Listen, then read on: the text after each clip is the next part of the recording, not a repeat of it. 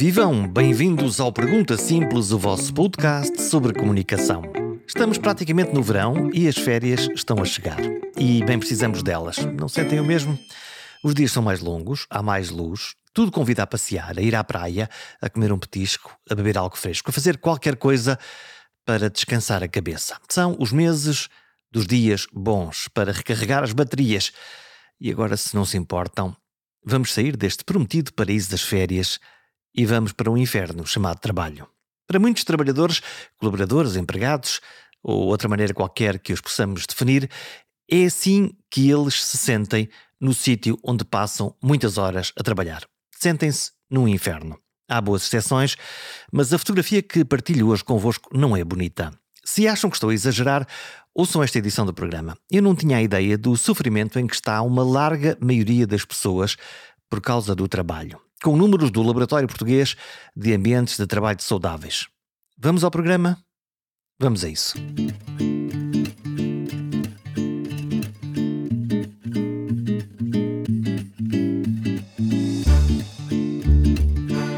As pessoas estão a sofrer. Isso mesmo, estão a sofrer por causa do trabalho. O tema não é muito discutido entre nós, mas algo de grave está a acontecer. Olhem os números, os crus números de um estudo feito a uma amostra de 2 mil trabalhadores em Portugal. 80%, repito, 80%, confessa que sente pelo menos uma destas coisas: tristeza, irritabilidade, exaustão ou cansaço extremo. E 63% dos respondentes têm três destes sintomas ao mesmo tempo. Os ingleses usam como definição para isto a palavra burnout. Nós por cá usamos a expressão está tudo queimadinho ou fritou da pipoca quando alguém já mostra sinais claros de esgotamento. E o que é que tem a ver a comunicação com isto? Muito. Depois de optimizar as máquinas, sobram os humanos para otimizar, para incrementar a sua produtividade, a sua performance. E isso está a gerar múltiplas contradições nos ambientes de trabalho das expectativas desmedidas ao afastamento entre as lideranças de topo e os trabalhadores de base, com um grupo a fazer de fiambre ou de queijo nestas sandes, as chamadas esfias intermédias. São um dos grupos que mais sofre psicologicamente tentando absorver as tensões da base e do topo. Face ao panorama deste estudo, fui tentar perceber, junto da psicóloga Tani Gaspar, se está quase toda a gente à beira de um ataque de nervos. Trabalho faz-nos bem ou faz-nos mal? Bem, isso é uma pergunta complexa e vai depender muito de pessoa para pessoa e até da altura da nossa vida, uh, consoante nós uh, temos uma maior prioridade do trabalho ou, ou de algum momento temos uma maior gratificação no trabalho.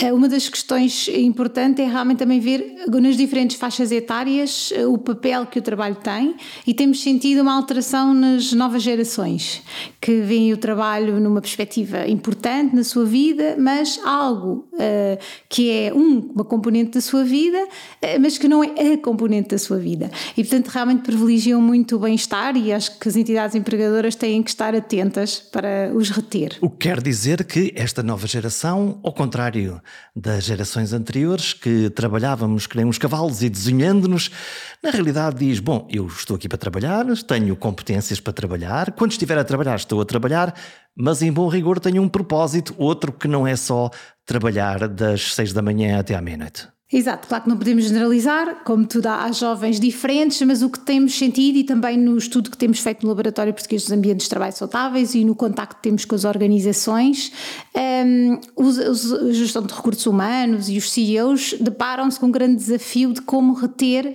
as novas gerações. Portanto, encontramos isto nos vários setores de atividade e encontramos também nos vários níveis profissionais, tanto os jovens com o salário mínimo como os jovens com vencimentos bastante elevados, todos eles privilegiam o bem-estar e uh, se realmente não sentirem que são valorizados, que têm o seu espaço, uh, que conseguem realmente ouvir a sua voz, um, eh, acabam por uh, mais facilmente mudar de, e agarrar novos desafios. Quer dizer que esta ideia de veste lá a camisola da organização, a organização é mais importante que a individualidade, entrou numa zona de risco.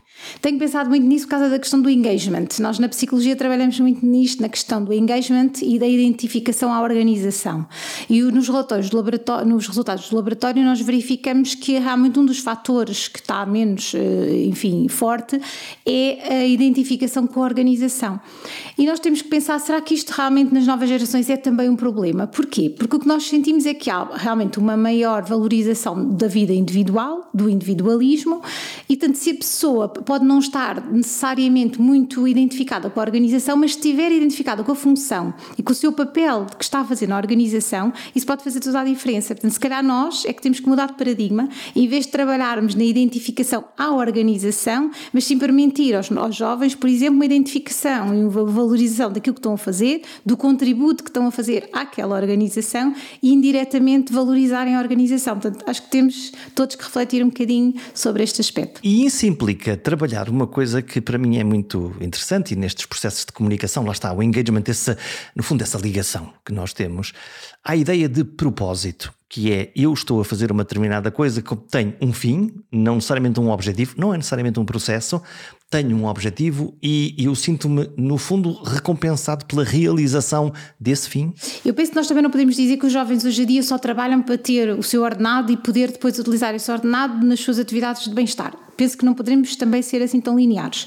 Os jovens, muitos deles, gostam da atividade que estão a fazer e conseguem identificar, se nós falarmos com eles, nós fizemos vários grupos focais com jovens, com sub-25. O que é que eles dizem? O que eles dizem é que o que é importante para eles é sentirem-se valorizados, sentirem que o seu trabalho é valorizado, sentirem que lhes dão autonomia, uh, sentir que, que há justiça. A questão da justiça é algo muito importante, nomeadamente a justiça intergeracional, porque muitos jovens referem, ah, pois, os profissionais mais velhos uh, põem-nos a fazer as coisas que eles não gostam e quando nós nos queixamos dizem, pois eu também já fiz isso quando tinha atividade. E portanto, efetivamente, muitas vezes eles não sentem que é, são tratados de forma justa e como eles consideram que lhes é devido. Um, portanto, há aqui realmente uma, uma diferença também das relações. Antigamente havia umas relações muito mais hierárquicas e agora os jovens têm uma relação mais transversal com as várias pessoas da autoridade da vida deles, com os pais, com os professores e também com as entidades empregadoras. Tratam-nos por tu, no fundo tratam-nos por tu, ou pelo menos, eh, mesmo que isso não esteja concretamente no, no, na forma como os tratam, mas sentem que eles já não têm aquela autoridade para mandar neles sem razão. Ou seja, aquela questão que nós fizemos muito nos processos educativos, que é os pais devem explicar as razões das coisas aos filhos, acho que eles intuíram isso muito bem e agora quase que necessitam de compreender bem aquilo que, que são as funções, aquilo que é, que é feito no trabalho. E, por exemplo, no, nos resultados do laboratório, que nós verificamos é que um dos fatores que também está menos menos positivo é as pessoas serem informadas atempadamente das situações, as pessoas terem noção do que é que se passa na organização e qual é o objetivo do, do trabalho que estão a desenvolver. Portanto, não quer dizer que os jovens não tenham, eles gostam do trabalho, eles podem gostar daquilo que estão a fazer e até é positivo para eles e é importante para eles, porque o trabalho é uma componente da vida deles onde eles podem se sentir valorizados, mas quando isso vai interferir com outras áreas da sua vida, como as suas atividades de lazer, as suas relações de amizade, eh, até os seus hobbies, efetivamente eles são mais assertivos e conseguem delimitar melhor os, os, o seu campo. Aqui agora estou a trabalhar e quando efetivamente saio do trabalho posso dedicar o tempo às minhas atividades. O que torna aqui esta equação difícil, lá está, a maioria de nós, a minha geração seguramente, leva o telefone para casa, o computador está ali, quando o e-mail cai vamos sempre dar um olhinho. Não temos essa fronteira tão bem eh, estabelecida? Não temos. Um, há, Para a nossa desgraça, não é? Pois, gente, às vezes olhamos, eu tenho refletido um pouco sobre isto, se olho para estas novas gerações com inveja, entre aspas, ou não. E, e hum, por, por, um lado há uma questão que eu acho que eles, eu realmente uh, gosto muito do trabalho que faço, tenho paixão, é algo que, que, é, que molda a minha identidade e é algo que me faz feliz, não é? E portanto, se eu também não tivesse essa intensidade, possivelmente havia algo de bem-estar e de felicidade que eu não tinha. Portanto, não sei até que ponto é que eles não eh, tendo essa intensidade em relação ao trabalho, também não há algo que eles podem uh, não ter. Podem ter outras áreas em que sintam intensamente também as, as emoções.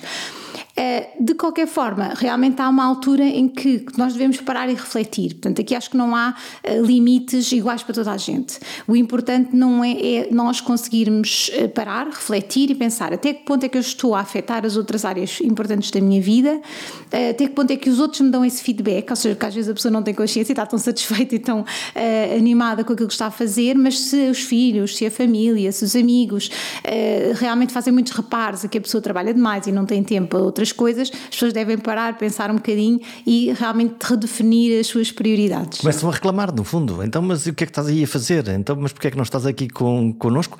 Então, e à contrária, que é, como é que as organizações habituadas, mal habituadas, pergunto eu, a ter uh, uh, os seus fiéis servidores, colaboradores ou empregados que respondiam exatamente a essa demasiada ocupação do tempo, às vezes até da, da fronteira da vida privada, como é que estão a lidar com este desapego das novas gerações que aí estão a chegar? Outra coisa que eu tenho notado é que as pessoas às vezes têm muito medo de coisas sem justificação, ou seja, acham que as coisas são piores do que elas depois são na realidade. Então, Muitas vezes na clínica, quando as pessoas uh, vêm à consulta por sintomas de burnout, uma das questões que nós colocamos é então começar a ver todas as situações do dia a dia, quais são aquelas que induzem maior stress. E quando nós começamos a refletir em algumas alternativas de ação, nomeadamente, por exemplo, olha, não uh, ver mails a partir de, de, do meio da, da, hora do almoço de sexta-feira, uh, a partir das seis da tarde também não ver os mails porque depois não se consegue responder. Portanto, termos aqui algumas estratégias para a pessoa diminuir diminuir esse, esse stress, as pessoas muitas vezes no princípio dizem, ah, não pode ser. E depois como é que é? E depois eu não respondo. Mas quando as pessoas depois acabam por pôr em prática, não acontece nada. Ou então muitas vezes não acontece aquilo da forma tão negativa que a pessoa pensa. Alimentamos dos nossos fantasmas. Muitas vezes as pessoas têm crenças eh, que são fundamentadas pela sua forma de ser, às vezes até por uma atitude um bocadinho mais, eh, enfim, eh, mais menos assertiva e mais agressiva da parte da entidade patronal, mas no fundo esta relação é uma relação dinâmica e tanto se a, se a outra pessoa exige e nós damos, isto vai evoluindo para esse lado. Se a outra pessoa exige e nós vamos colocando limites progressivos, isso também se vai instalando. Portanto, muitas vezes as pessoas têm crenças que não conseguem e depois na prática vão conseguindo. Já vamos voltar a, a, a esse momento do consultório, porque me interessa saber de que é que as pessoas se queixam. Isso pode ser um, um, fantasma, por um lado, o medo, o que é que me vai acontecer? Ah, eu posso ser despedido, ah, eu não vou ter uma avaliação no, no fim do ano, enfim, mas várias coisas. Mas então, e, e, e o outro extremo, que é lidar com um chefe que exige demais? Porque aquele estudo que fazem, duas mil pessoas, vão ouvir duas mil pessoas, vão à procura de perceber como é que elas se sentem, no fundo, esse tal burnout, esse tal esgotamento, um, e encontram o quê? O que é que encontrou? O que é que encontraste lá? Encontramos dados de alguma maneira eh, preocupantes. Portanto, verificámos que cerca de 80% têm pelo menos um sintoma de burnout que estão associados à tristeza, à irritabilidade e à exaustão eh, e cerca de 50% têm estes três sintomas. Portanto, é algo, uma percentagem bastante elevada. Metade das pessoas queixam-se, têm pelo menos tem três, três, portanto estão sempre no, no, no, à beira de um ataque de nervos. Exatamente, ou seja, não é, o, não é um instrumento diagnóstico, ou seja, que isso terá que ser feito naturalmente nos contextos adequados. É uma percepção? É uma percepção e, e, de alguma maneira é focado nas últimas quatro semanas. Portanto, não é um sentimento avulso que a pessoa tem, é num período de pelo menos um mês a pessoa sente aqueles três sintomas. Algumas vezes, frequentemente ou muitas vezes, portanto, com alguma intensidade. Isso uh, faz-nos pensar, não é? Portanto, os profissionais acabam por não estar a conseguir gerir toda esta situação. Claro que isto, o burnout eh, não é algo só associado ao trabalho, é importante perceber, não é? Tem a ver com características da própria pessoa ou do momento da vida dela, tem a ver com relações laborais, tem a ver com a relação com o conteúdo do trabalho e não é só, no fundo, o, burnout tem a ver com um stress eh, crónico no trabalho, ou seja, continuado, não é uma situação pontual e muitas vezes a pessoa um, pode ter a ver com excesso de trabalho, mas às vezes tem a ver com outras situações menos gratificantes. A pessoa sentir que não está a fazer aquilo que gosta, não está a pôr as suas competências a uso, um, acaba por não estar, não estar envolvido, tem relações tóxicas com a liderança ou com os próprios colegas uh, e também uh, situações em que a pessoa sente que é incompetente para fazer. Por exemplo, muitas, em algumas uh, entrevistas que nós fizemos, verificámos que há muita gente que é alocado a funções para as quais não tem competência para fazer. Por uma questão de reorganização da organização, etc., a pessoa vai fazer uma função que não tinha competência. E depois é-lhe exigido que faça aquela função com o brio que qualquer um outro profissional teria e, e, até com se não te ajustas, não te adaptas, significa que não és suficientemente ágil, que não estás preparado para o novo mundo. Exatamente. Muitas vezes eles referem que gostariam de ter formação específica, já que os colocam então em funções diferentes, que lhes dê informação. E muitas vezes o que acontece é aquela formação informal entre os colegas, que às vezes a relação pode ser mais positiva ou menos positiva. Sabe-me sabe desenrascanço isso. Pois é, é, enfim, também é um pouco cultural, mas sim, portanto as pessoas vão conseguindo e quando há uma relação positiva e de interajuda até pode fortalecer a equipa e as pessoas até podem eh, ser multifacetadas e adquirir novas competências, ou seja, pode ser um processo positivo, mas muitas vezes eh, não é positivo. Voltamos a esses três sintomas principais. São eles? A irritabilidade. Estamos aí zangados com o mundo, a exaustão, isso já é um nível ainda mais abaixo. E a tristeza. Portanto, que, to, que toca já a questão, embora seja aquele que tem menos, mas mesmo assim estão todos perto de, de, um valor bastante elevado e próximo. Mas aquele que é mais preponderante é a exaustão, a seguir a irritabilidade e a seguir a tristeza. O que é que está a moer a cabeça a estas pessoas? Isto é complexo, porque nós temos sentido, é que, e os vários estudos que nós fazemos, nós fazemos uh, vários estudos com crianças, com jovens, com adultos e com idosos. E o que verificamos é que desde a pandemia, efetivamente aumentou o sofrimento psicológico e os indicadores de saúde psicológica diminuíram. Uh, e, e, o que é que. Se, eu penso que eh, as pessoas devem pensar que, naturalmente, com, com o fim da pandemia, as pessoas uh, retomam a sua situação original. E não é isso que está a acontecer. Ou seja, o efeito desta pandemia eh, foi, foi mudança, ou seja, modificou as pessoas mesmo e as pessoas podem não estar com tanta facilidade a readaptar-se e até a aceitar a realidade agora eh, que nós temos. E isto está a surgir nos vários setores da, da, da vida. E, naturalmente, se eu estou a sentir que não estou a conseguir adaptar, pois temos um contexto que, além da pandemia, a questão da recessão económica, a questão da guerra na Europa, portanto, tudo isto é um contexto de incerteza, a questão económica é complicada. Nós vimos que as pessoas muitas vezes, por exemplo, a renda da casa estão agora a pagar o dobro do, do que estavam a pagar. Tudo isto são fatores que vão contribuir para uma menor resiliência, ou seja, as pessoas acabam por ter menos uh, resistência, menos uh, skills para fazer face às adversidades da vida. E então uma das, das situações será também no trabalho, ou por sentirem que, ou por estarem a trabalhar, não estão a conseguir de alguma maneira uh, assumir as suas responsabilidades também económicas, porque depois de ter estado em casa, existir, ah, porque para muitas pessoas a situação da pandemia e do isolamento foi negativa, mas houve pessoas que realmente encontraram a sua felicidade laboral e, portanto, e gostam muito de, do teletrabalho e do, te, do trabalho híbrido e muitas vezes voltar ao trabalho. Agora os empregos, alguns deles disseram, não, agora voltem todos para a vida antiga, entenda-se levar com o trânsito outra vez, entenda-se ter horários, entenda-se perder até tempo para conseguir fazer as mesmas coisas, se calhar até menos sossego e, e, isso joga esse papel na cabeça das pessoas. Sim, eu, eu, sempre disse, mesmo em relação às escolas, é não pensem em voltar ao que era, porque ninguém volta ao que acabou, ou seja, já não, já não estamos no mesmo sítio. Então nós devíamos era verem onde estamos e andar para a frente, ver aquilo que foi bom e que foi positivo, tanto para a escola, para a aprendizagem, como no, no, no trabalho, e partir daqui crescer. Agora, realmente às vezes há uma tendência das pessoas quererem voltar ao equilíbrio que tinham mas que já não, não, não vai ser possível. E, e, isso é culpa das organizações, dos chefes, das pessoas, do medo de que ah, o trabalhador se calhar em casa não produz tanto.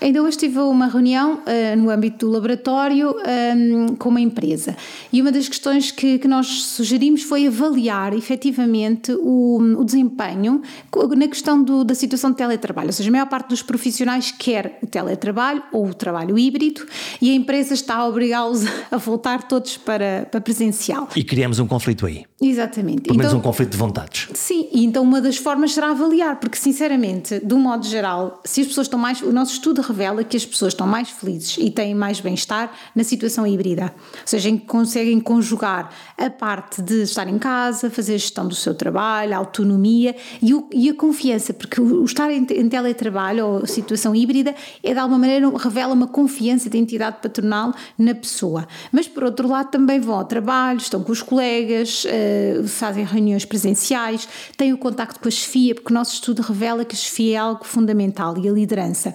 E uma das coisas que, que solicitam é ter mais contacto, mais reuniões, mais trabalho em conjunto, ter a, a liderança ao lado para resolver as situações. E tanto uma pessoa numa situação híbrida consegue estar em casa e consegue também manter as coisas boas do trabalho presencial. O melhor de dois mundos. O melhor de dois mundos.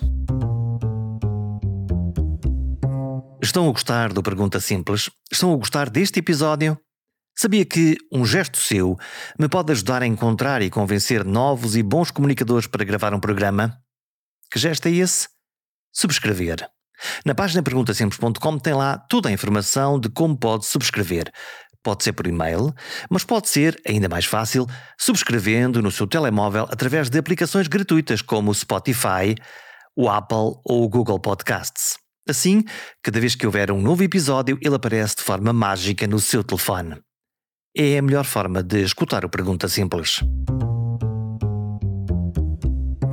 Esta ideia de vamos mudar, voltar ao mundo antigo, não, não me agrada nada, porque há aqui uma autonomia, uma confiança que eu conquistei e que agora me apetece perder, e lá está, essa ideia de que então já não confiam em mim, acham que eu, que eu não estou cá. Por outro lado, esse contacto, o café com os colegas, que é um momento de comunicação e de, enfim, de criatividade e de, de se falar sobre as coisas, é crítica. Falamos dos chefes. Podemos ir aos dois extremos, não é? Quer dizer, que é o chefe maravilhoso Dalai Lama e que põe toda a gente uh, inspirada a fazer coisas, e uh, o chefe uh, tóxico, podemos chamar-lhe assim, desconfiado, controlador e que, no fundo, acha que ninguém está a cumprir o seu, o seu objetivo. Temos chefes destes, destas bandas todas? Sim, o que, hum, o que os trabalhadores referem em relação às lideranças, então, em relação às lideranças que não gostam ou que para eles são menos positivas, são aquelas lideranças, mais uma vez, que não são justas, que não tratam os profissionais de forma igual, não é? Ou seja, que privilegiam alguns profissionais eh, em relação a outros, mas sem ser por questões, enfim, de desempenho ou de mérito, por outras razões que eles não consideram válidas por outro lado, muito importante, não têm formação específica para serem lideranças, ou seja, são pessoas que foram para lideranças por também fatores e variáveis de cunha ou de outros fatores e não por mérito de terem as competências para o fazer. E portanto não têm o reconhecimento da autoridade. Exatamente, ou seja, eles muitas vezes os personagens dizem, mas ele está-me a mandar fazer coisas que ele não sabe fazer, porque é de outra área completamente diferente. Eu que trabalho há 20 anos nesta área e sei fazer, tenho instruções de uma pessoa que não tem formação, por exemplo, técnica naquela área. E muitas vezes eles referem, ah, mas tudo bem, já nem se importava de não ter uma pessoa que tivesse conhecimento na área, mas que fosse um líder. E um líder líder é inspirador e, no fundo, confia em nós e diz: Ok, eu tenho um pensamento estratégico para o nosso departamento, por exemplo, o João sabe fazer aquilo e, portanto, fica responsável por aquilo, a Maria sabe fazer aquilo e fica por aquilo. Portanto, o líder tem a ideia, tem o planeamento, uh, envolve as pessoas, mas confia em que cada um vai fazer a sua, a sua parte. Sendo que em determinadas equipas, onde uh, altamente especializadas, literalmente quem faz o trabalho é de tal maneira especialista que objetivamente consegue até antever qual é o caminho melhor para terminar. E aí o líder tem um outro papel, tem um papel de uh, facilitador, desbloqueador, não atrapalhar? Depende do exatamente. A questão é que há, líderes que deveriam ter esse papel, não é? No fundo, de ter uma visão mais global, ou seja, cada pessoa poderá ter a sua visão muito aprofundada de determinada função, a tarefa, mas o líder deve ter uma visão global de, de, das tarefas do modo geral e de cada profissional em si e com uma visão estratégica de futuro. O que é que acontece? Acontece que muitas vezes os líderes um, sentem-se pressionados, uh, talvez até por modelos anteriores, a, a, realmente fazer aí um trabalho de grande controlo e de, de, de se imiscuírem em situações que eles próprios, se calhar, não têm esse conhecimento e isso não é bem visto pelos profissionais. Estamos a falar dos líderes de topo, estamos a falar das FIAs intermédias, estamos a falar de, de quê? Conseguimos fazer essa, essa diferença? Sim, nós fizemos um, um estudo que, que realizámos entrevistas com, com as sete camadas de uma empresa. Portanto, desde o senhor que faz as limpezas até ao CEO. E foi eh, muito interessante para nós. Ou seja, nós temos quatro níveis de profissionais que vão desde o técnico até ao técnico superior, digamos assim, eh, que têm, eh, digamos, uma visão, um envolvimento muito centrado em si, na questão dos salários, na questão da, da relação com os colegas, ganham menos. com as FIAs, ganham menos, e portanto têm ali uma, uma visão muito mais centrada em si e, na, e num, num grupo mais uh, pequeno de, de pessoas.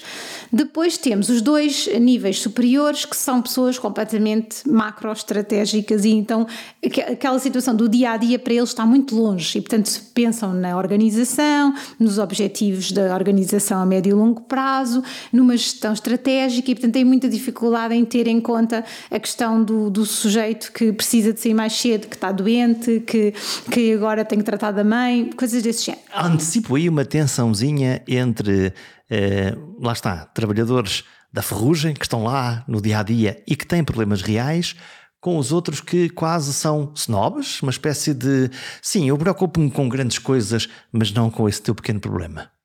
Ou estou a fazer uma caricatura? Está a fazer um bocadinho uma caricatura, mas é, é assim, eu, eu, de alguma forma eu compreendo que isso seja assim, não é? Ou seja, nós estamos a falar. Uh, uma, uma organização para evoluir, para, para crescer, para, para se mover, precisa dessa visão eh, não tão eh, ligada ao detalhe, não é? Pronto. De qualquer forma, deve incluir essa visão. Não pode ser só essa visão, mas deve incluir. E esqueci-me de, uma, de, uma, de um extrato que estávamos a falar, que é então as chamadas esfias intermédias, que reportam à administração, mas que eh, são, são líderes ou são esfias do, do restante grupo profissional. Isto é aqui uma sanduíche. Exatamente. E, e portanto, esse... como em bom uh, português, quem está nessa sanduíche, quem faz de fiambre, está por outro lado, uh, por um lado, ter que ouvir uh, os grandes objetivos que vão salvar o planeta, a humanidade e o amanhã que cantará, versus alguém que precisa de sair mais cedo porque tem um filho doente. Exatamente. Portanto, na minha percepção, esse grupo é um grupo de risco em termos do seu bem-estar e em termos do burnout. Porquê? Muitos deles são profissionais que já for, fizeram parte de outras, dos outros estratos, digamos assim, de profissionais e até têm relações uh, até de, de, de amizade profissional, etc., com os profissionais que estão lá. Por outro lado, são pressionados pelaquela visão estratégica que tem muito pouco em conta o dia a dia e a situação das pessoas. Uh, e, portanto, muitas vezes estas pessoas têm muita dificuldade em fazer esta gestão e esta comunicação. E normalmente há duas respostas. A resposta mais positiva, que os personagens gostam mais, que é queremos um líder que esteja ao nosso lado, e portanto uma pessoa que veste a camisola dos profissionais e que vai face à administração de uma forma muito assertiva, dizer, olha, isto não é possível porque aquilo e porque aquele outro, os nossos objetivos têm que ser uh, eh, eh, reavaliados, portanto tem aqui um discurso de proteção e ter em conta as, as, necessidades e a realidade das outras pessoas, ou então temos uma liderança que está da parte, tem uma visão mais da parte da, da gestão e um, muitas vezes acaba por, por, por uma questão de proteção criar uma distância afetiva e às vezes são aqueles líderes mais hostis que acabam por ser mais, eh, mais autoritários, uh, dão pouco espaço à tal comunicação porque não sabem muito bem como lidar com ela e portanto é melhor, é melhor defesa o ataque. Exatamente. E podem ser acusados, lá está, pelas lideranças que têm essa ideia de dizer: não, tu estás demasiado próximo dos teus trabalhadores, tu não estás a ver os grandes objetivos da, desta organização. Isto pode acontecer? É? Se for a outra parte, não é? Se for aqueles que de alguma maneira estão do lado dos, dos restantes trabalhadores e faça eles estabelecer objetivos mais eh, realistas e mais eh, adequados também ao bem-estar das pessoas e à situação em que. à dimensão, porque nós o que vimos nas nossas organizações é que muitas vezes aquilo que é exigido é muito mais do que aquilo que se consegue fazer. Nós na psicologia temos sempre uma máxima que é, com os nossos doentes nós trabalhamos as pessoas darem um passo pequenino à frente do que estão a conseguir fazer. E isso é, é muito importante para a pessoa modificar o seu comportamento e fazê-lo de uma forma sustentável. Cria-nos a ideia da possibilidade. Exatamente. Se nós pedimos às pessoas para darem um passo muito à frente, a pessoa vai falhar, vai sentir que não vai conseguir e muitas vezes desmobiliza e, e desiste. Exatamente. Portanto, não é uma estratégia muito eficaz nem, nem, nem produtiva. Então, porquê que, porquê que as organizações estão a organizar, no, no fundo, este é um processo de comunicação? As, as organizações acreditam que incrementando esses níveis de ambição conseguem de alguma maneira aumentar a capacidade de resposta e de produtividade das pessoas? Temos duas hipóteses. Hipótese 1, um, estão desligados disso, ou seja, eles têm os seus objetivos. Estou noutra realidade. e, e, não interessa, eu tenho os meus objetivos e, e, as outras pessoas têm que concretizar esses objetivos. Imagino que o nível de empatia dessas pessoas não seja grande coisa. Não seja grande coisa, porque muitas vezes não há departamentos que estão completamente subdimensionados, em que se exige aquele departamento que faça, uh, enfim, tarefas para sete pessoas e estão lá três pessoas, por exemplo. Portanto, há realmente situações dessas, ou então que as pessoas vão saindo e não vão sendo repostas, portanto, há situações muito de, desse género. Por outro lado, eh, pode haver também a dificuldade a nível da gestão de pessoas, que também é verdade, ou seja, de, de, ver até os recursos, mas os recursos não estarem bem geridos, no sentido de valorizar o que cada pessoa pode fazer, ou uh, de alguma maneira fazer aqui um, um, um, acordo com as pessoas, tendo em conta aquilo que as pessoas valorizam, uh, e aí as pessoas poderiam dar mais, ou seja, nem sempre as pessoas dão tudo aquilo que poderiam dar, porque estão, se calhar, mal geridas, mal integradas, muitas vezes os objetivos não estão bem definidos. Então ficam descrentes? As pessoas têm, podem ter dois caminhos. Um caminho é efetivamente estar sempre a tentar fazer para conseguir uh, atingir uma, um objetivo que não está bem claro. Isso normalmente vai levar também a uma sensação de incompetência de não conseguir fazer. Mas estão sempre em esforço, não é? Porque no, no fundo é, é, o ratinho na, na, roda, não é? Estão sempre, no fundo, a trabalhar mais 20% ou 30% em esforço para tentar um, corrigir coisas que não dependem de todo da, da, daquela pessoa, dependem, lá está, da organização, da maneira, dos recursos, da forma como isto está a ser pensado. Exato, ou seja, há realmente aqui, segundo também os trabalhadores, há aqui uma grande dificuldade de gestão, não só dos recursos, que às vezes são poucos, mas também do, do, da gestão dos recursos que existem. Então, e o que é que dizem, o que é que dizem os chefes? O que é que dizem os, os líderes destas equipas? Também foram ouvidos ou não? Também foram ouvidos. Portanto, os líderes, um, por um lado, valorizam muito estas vias intermédias, porque sabem bem que elas, de alguma maneira, filtram muito aquilo que lhes chega e, portanto, sempre nas reuniões valorizam imenso, dizem que são pessoas muito importantes e fundamentais para a empresa, o que, enfim, é importante, mas por outro lado, era importante também que isto fosse, eh, que isto também fosse refletido de outras formas, elogios à própria pessoa, eh, questões até de recompensas financeiras, não financeiras, porque os líderes também precisam desse, Lá está o feedback, não é? Esse feedback positivo para alimentar e para dar continuidade. Um, por outro lado, um, eles referem que uh, é importante também terem a sua visão, ou seja, que se forem uh, fazer as funções de outras pessoas, ou seja, dar atenção ao, ao tal situação mais individual, não conseguem depois ter a, a, desempenhar a sua função. E portanto é importante ajudar estas organizações a perceber que elas são um todo e que esse todo está interligado e que não se consegue muito bem estar a, a cortar as coisas às fatias porque elas estão todas interrelacionadas. Por exemplo, o que é que os trabalhadores dizem? Gostavam muito quando o CEO vai, ou, por exemplo, aos postos de trabalho deles, passar passar o dia com eles, ver o que é que eles estão a fazer, uh, conversar com eles, almoçar, beber café. Muitas vezes os seus não percebem o valor que isso tem para as pessoas. E, portanto, eu, se fosse eu, uma das coisas que eu fazia era, pelo menos com alguma frequência, ia uh, ter com os, com os meus trabalhadores, falava um pouco com eles, estava com eles um momento de, de pausa, porque isso ia criar uma proximidade, tanto minha, para conseguir conhecer melhor as pessoas que trabalham comigo, ter outra sensibilidade às tais coisas mais individuais. Ouvir os problemas, no ouvir fundo. Ouvir os problemas e, por outro lado, também eh, dar isto que as pessoas valorizam tanto, que é esta proximidade e esta hum, valorização, porque eles sentem que o ir lá, o estar com eles, é valorizá-los. E muitas vezes, se calhar, os CEOs não têm receio, porque sentem, se calhar, que, que se forem lá as pessoas vão exigir, mas em grande parte das vezes, quando isto acontece, estou a falar de 99% das vezes, não é isso que acontece, que as pessoas ficam tão satisfeitas com esse momento que acabam por, por ser um momento positivo. Portanto, no fundo, todos precisamos de mimo.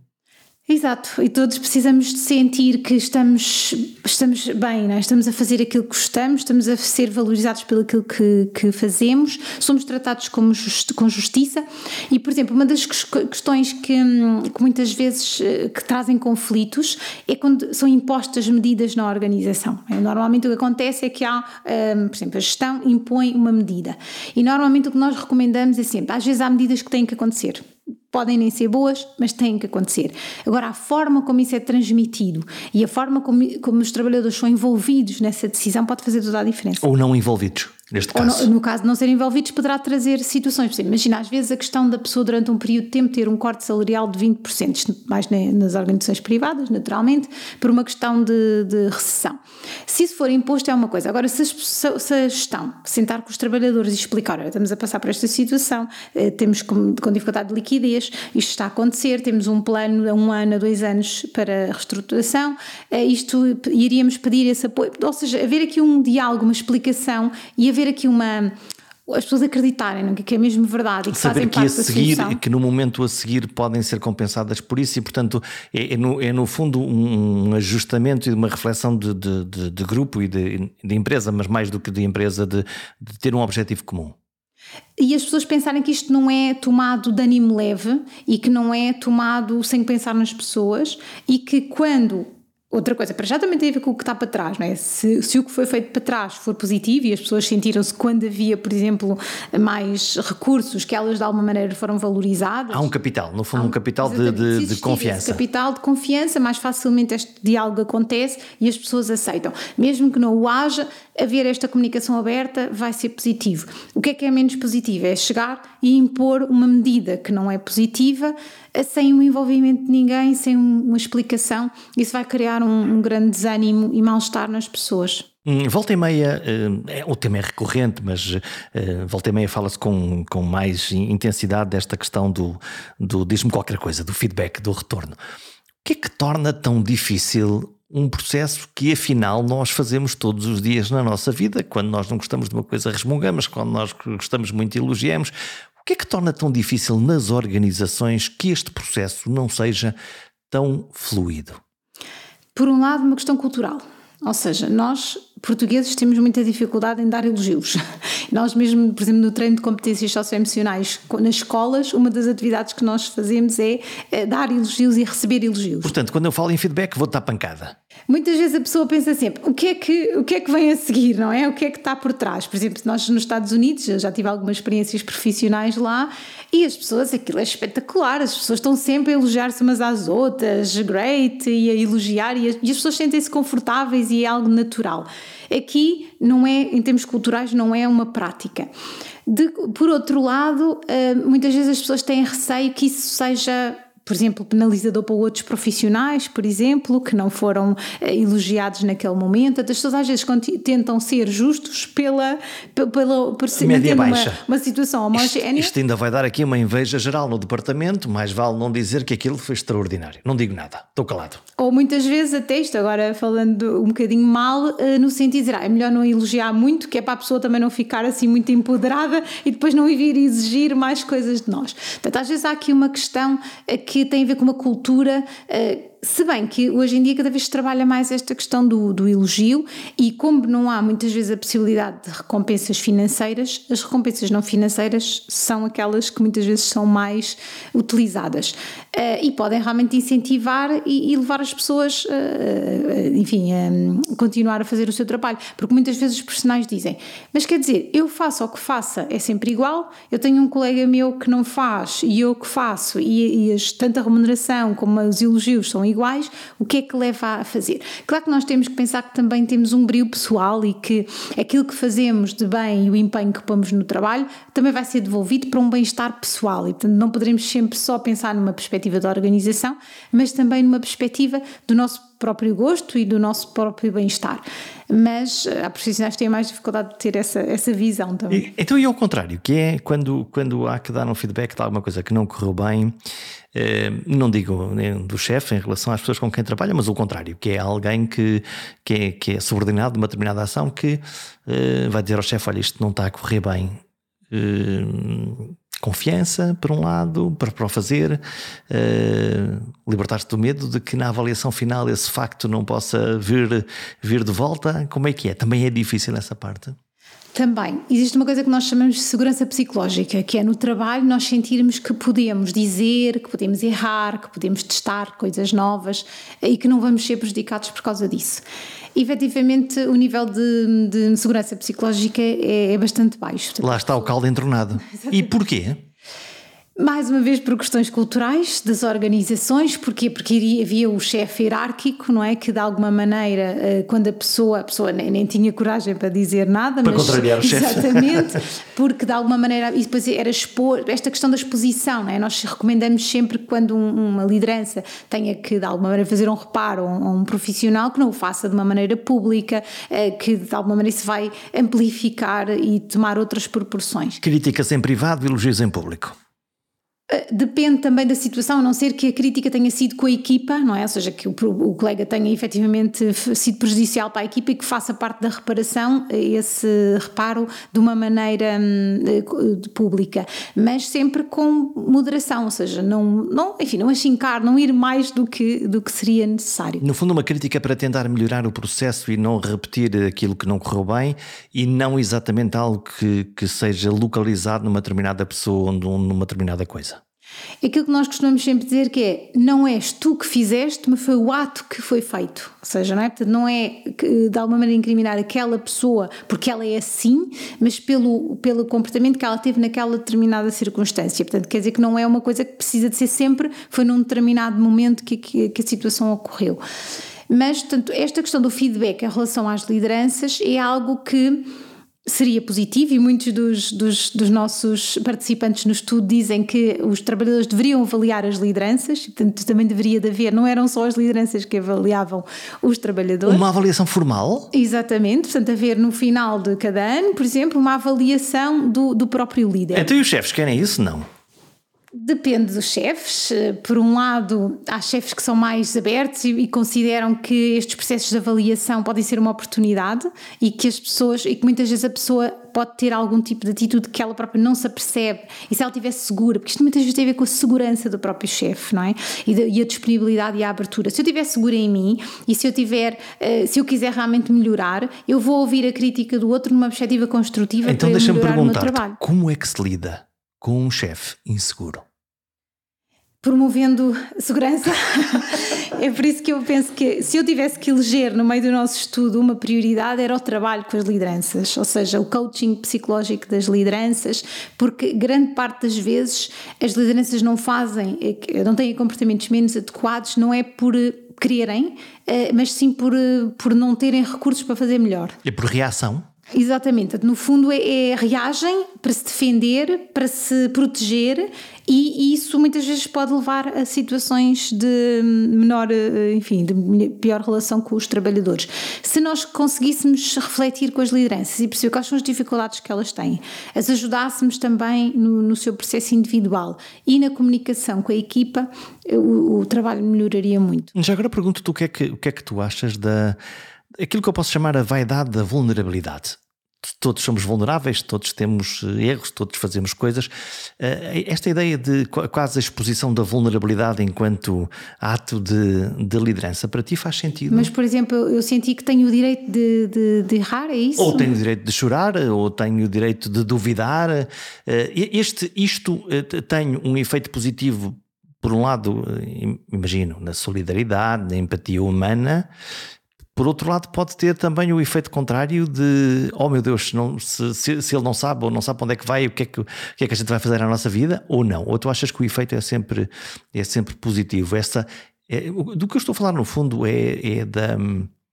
Até onde é que podemos partilhar as nossas emoções dentro do espaço profissional? Isso também é uma característica muito individual de cada um de nós. Ou seja, há pessoas que são mais introvertidas, mais extrovertidas, eh, portanto, há pessoas que partilham mais de si e outras menos. Portanto, esta característica é importante. Um líder é uma pessoa por, por trás e, portanto, deve haver uma coerência na, no seu trabalho de liderança com a pessoa que ela é. Por outro lado, nós, quando estamos numa, num trabalho, devemos ter uma relação profissional. Portanto, pode ser de amizade profissional, mas é uma relação profissional. Um, e a função de liderança realmente é uma pessoa inspiradora, é uma pessoa que nos move, uma pessoa que nós uh, valorizamos, admiramos e, portanto, depende da forma como isso é feito.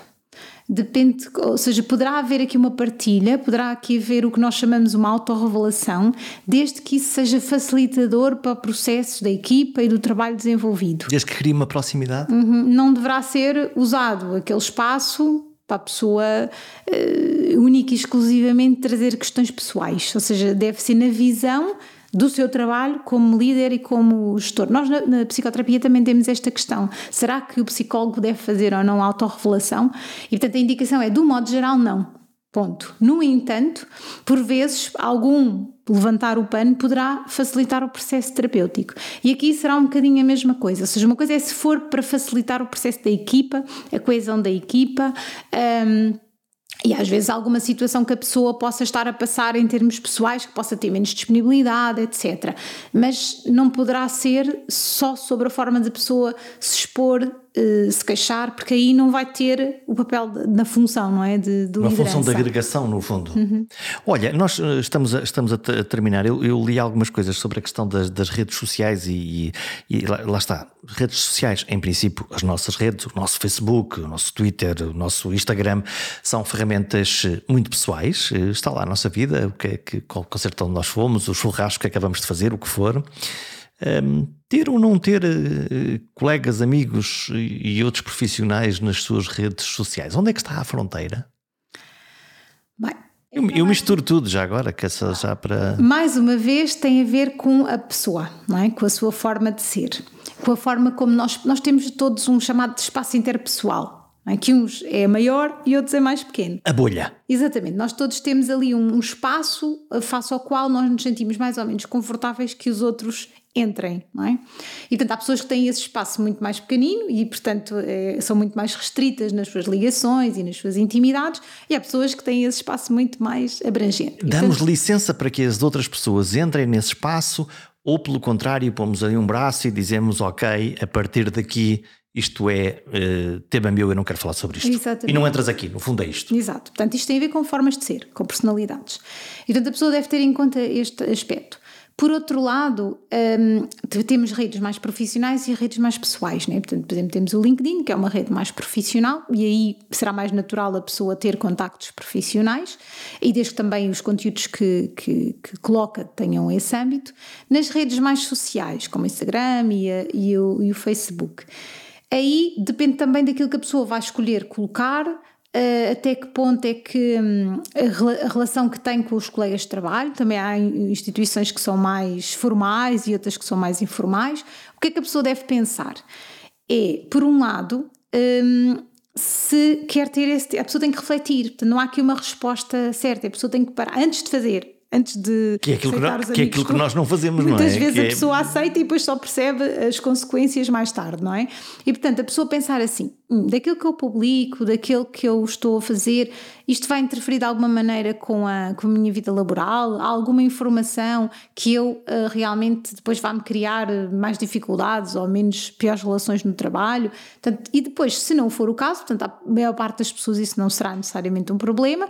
Para outras pessoas que têm às vezes vidas um bocadinho mais paralelas ou, ou hobbies que não gostam tanto de partilhar, isso poderá vir a trazer algumas dificuldades. Portanto, acho que as pessoas têm que parar, analisar antes de uh, automaticamente convidar as pessoas, aceitar as pessoas, portanto, haver esta ponderação antes de o fazer. O que geralmente nós não, não fazemos, não é? Mantemos, no fundo, aquilo funciona como uma montra, lá está, essa ideia quase de, de, de coscovilhice, ter lá a espreitar o que é que está a acontecer, olha, vai fazer isto ou vai fazer aquilo desde que eh, essa fronteira seja confortável, que no fundo aquilo que nós publicamos faz parte enfim, da banalidade da vida, não vês aqui nenhuma algo que, que possa enfim, haver esse conflito.